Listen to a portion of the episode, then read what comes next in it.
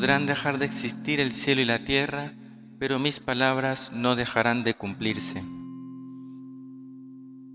Estas últimas palabras del Evangelio en este contexto litúrgico en el que nos encontramos, estamos meditando estos días los últimos eh, momentos de la historia humana, la escatología.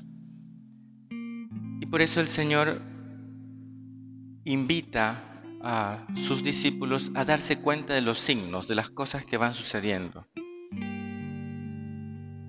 Pero estas últimas palabras también pueden servirnos, las que hemos mencionado, para valorar o admirarnos ante el peso, la gravedad que tiene la escritura, que tiene la, que tiene la palabra de Dios, sobre todo los evangelios.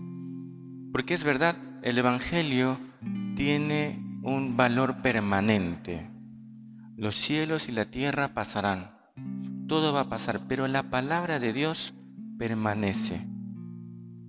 Y esto eh, lo hemos experimentado muchas veces.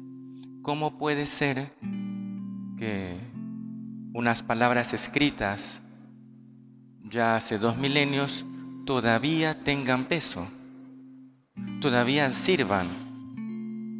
Llama mucho la atención, porque es verdad que hay libros de la eh, literatura que son permanentes, pero no hay como la palabra de Dios, y de manera particular los evangelios cómo la palabra de Dios ha podido iluminar la vida de millones y millones de personas. Cómo un escrito tan antiguo, entre comillas, es tan nuevo, tan permanente, tan actual. La palabra de Dios siempre tiene algo que decirnos.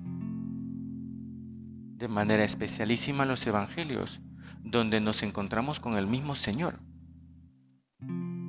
Por eso es llamativo que en, muchos ambientes hemos perdido el encuentro con la palabra, ya sea para la oración, ya sea para el estudio, en la liturgia, bueno, ahí no se pierde porque siempre está la palabra, pero qué bueno sería que tú y yo recuperemos la conciencia del valor permanente de la palabra de Dios.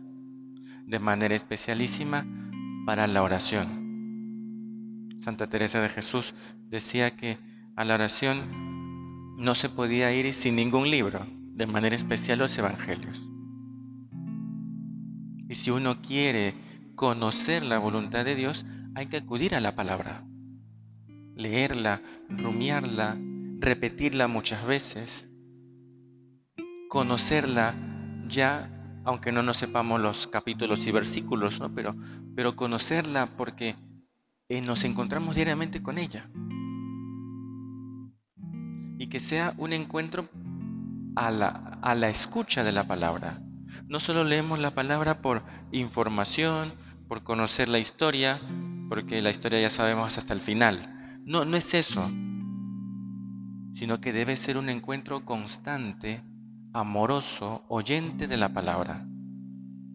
Y por eso es bueno que nos preguntemos si realmente acudimos a la palabra de Dios con regularidad, si la hacemos el alma de nuestra oración, si realmente la palabra ocupa un lugar central en nuestra vida. Y si acudimos a ella en los distintos momentos de nuestra existencia, cuando estamos bien, cuando estamos mal, cuando tenemos alguna pena, cuando queremos dar gracias a Dios. Dice la segunda carta a Timoteo que la palabra está para corregir, para enseñar. La palabra está para aprender. Estos momentos que vivimos hace algunas semanas, todos encerrados, sin poder salir, debió haber sido un momento para aprovechar y meternos en la palabra de Dios, porque ahí también está Cristo. Vamos a pedirle entonces al Señor que esas palabras que no dejan de cumplirse, y así hasta el final de los tiempos, a cuántas personas la palabra de Dios va a ayudar, que esas palabras que no dejan de cumplirse lleguen al fondo de nuestro corazón, que acudamos a ella diariamente, todos los días leer la palabra. Se lo vamos a pedir al Señor y a la Santísima Virgen que nos ayuden a escuchar la palabra y guardarla en nuestro corazón. Que así sea.